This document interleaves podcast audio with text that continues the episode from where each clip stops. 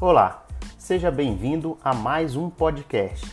Por aqui, Dr. Everto Cardoso, e hoje a gente vai falar sobre zumbido no ouvido. Por que, que ele surge e quais as opções de tratamento.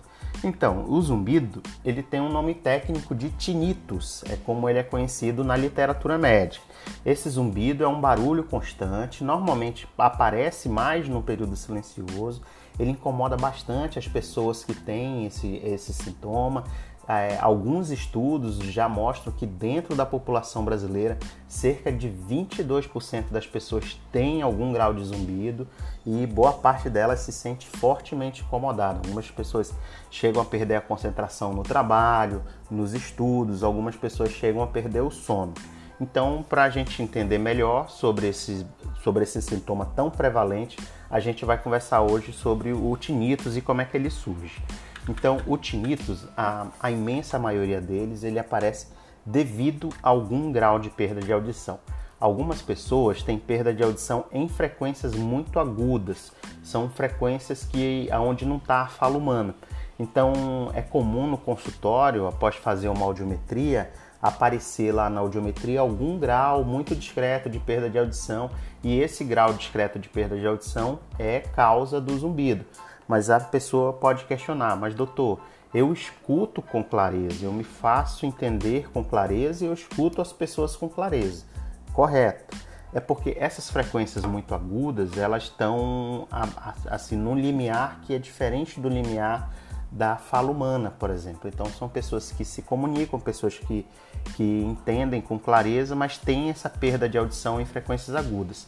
É claro que se for uma perda de audição por, um, por uma agressão ao ouvido, por exposição crônica a barulho, essa perda de audição ela pode piorar com o tempo.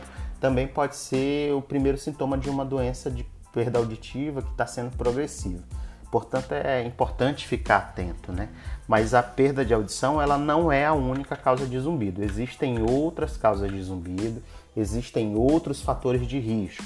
Então, o consumo excessivo de açúcar, de, de sal e de cafeína é fator de risco, hipertensão, diabetes, colesterol elevado, fator de risco para zumbido e aqui um grande vilão do zumbido, viu?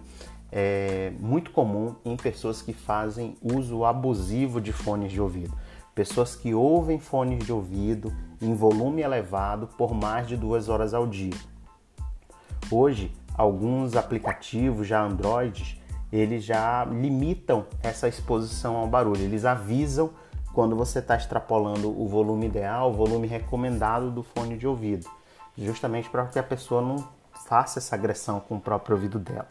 Então, outra causa de zumbido também pode ser o excesso de cera no ouvido, problemas na articulação da mandíbula, pessoal. Tem gente que tem mordida torta, tem gente que tem mordida cruzada, tem gente que mastiga de maneira inadequada, tem uma disfunção na ATM, que é a articulação temporomandibular, é a articulação que articula a mandíbula com o crânio, e em consequência dessa disfunção da ATM, pode ter também zumbido no ouvido.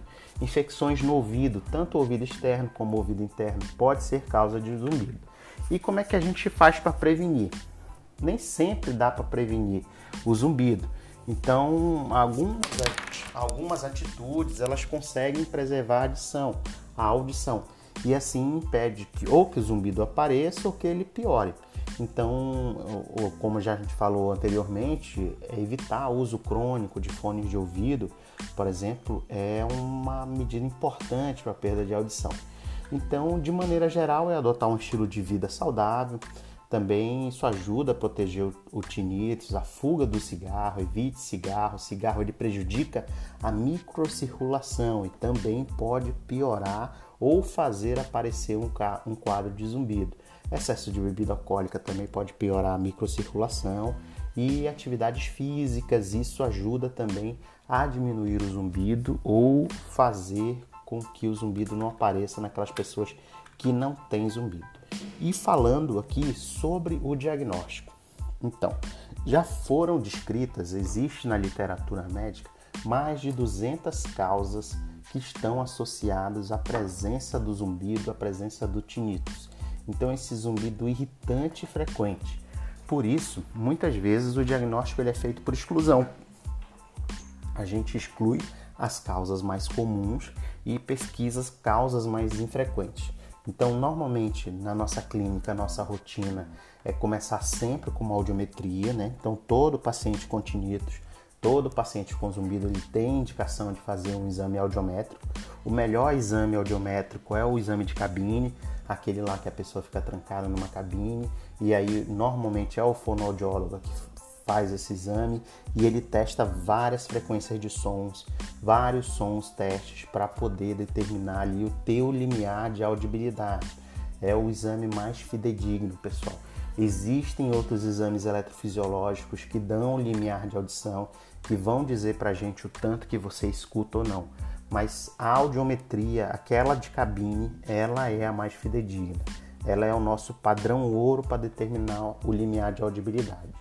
Fora os exames audiométricos, os exames eletrofisiológicos, que podem ser solicitados caso a caso, então é importante avaliar cada caso, é importante avaliar cada sintoma do paciente para poder determinar o diagnóstico.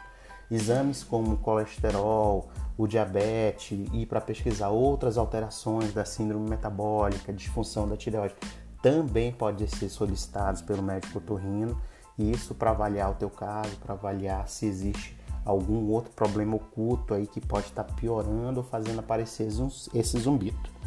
E sobre o tratamento do zumbido. Existe sim tratamento do zumbido. Esse é um grande tabu dentro da medicina que o zumbido não tinha tratamento. Por muito tempo ficou assim. Muitas pessoas foram é, renegadas desse tratamento, foram desenganadas que elas tinham que conviver com esse zumbido que é assim mesmo, que zumbido não é tratamento não tem tratamento. Isso não é verdade. Existem sim várias opções de tratamento. É, o tratamento medicamentoso é uma possibilidade. Hoje em dia a gente tem remédios que melhoram a circulação na região do ouvido e efetivamente tem algum resultado. Infelizmente não é um remédio maravilhoso que cura todos os tipos de zumbido, não são todas as pessoas que têm zumbido que se beneficiam desses remédios mas existe ali um percentual de cerca de 40, 50% das, da população que faz uso desse remédio por um determinado período e percebe algum alívio desse zumbido. Fora as, os medicamentos que podem ser usados em determinados casos de zumbido, também existem outras opções. Existem, para casos de perda de audição, os aparelhos auditivos que são geradores de ruído, geradores de sons que combatem algum tipo de zumbido.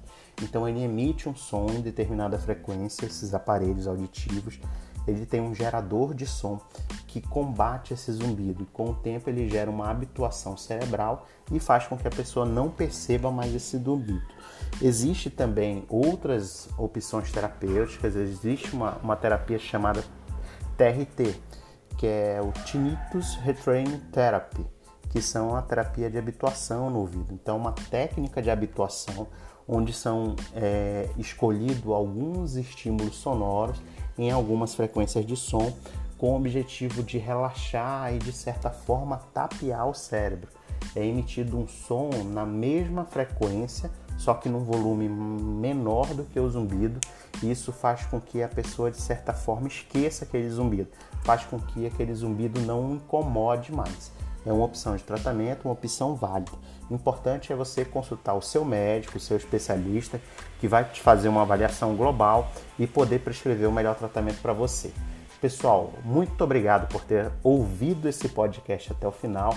Espero que tenham ficado muitas dúvidas. Se você tenha tido mais dúvidas sobre o zumbido, sobre os quadros otoneurológicos, você pode entrar em contato conosco através das redes sociais, pode mandar um direct no Instagram que a gente está sempre respondendo, sempre tirando dúvidas.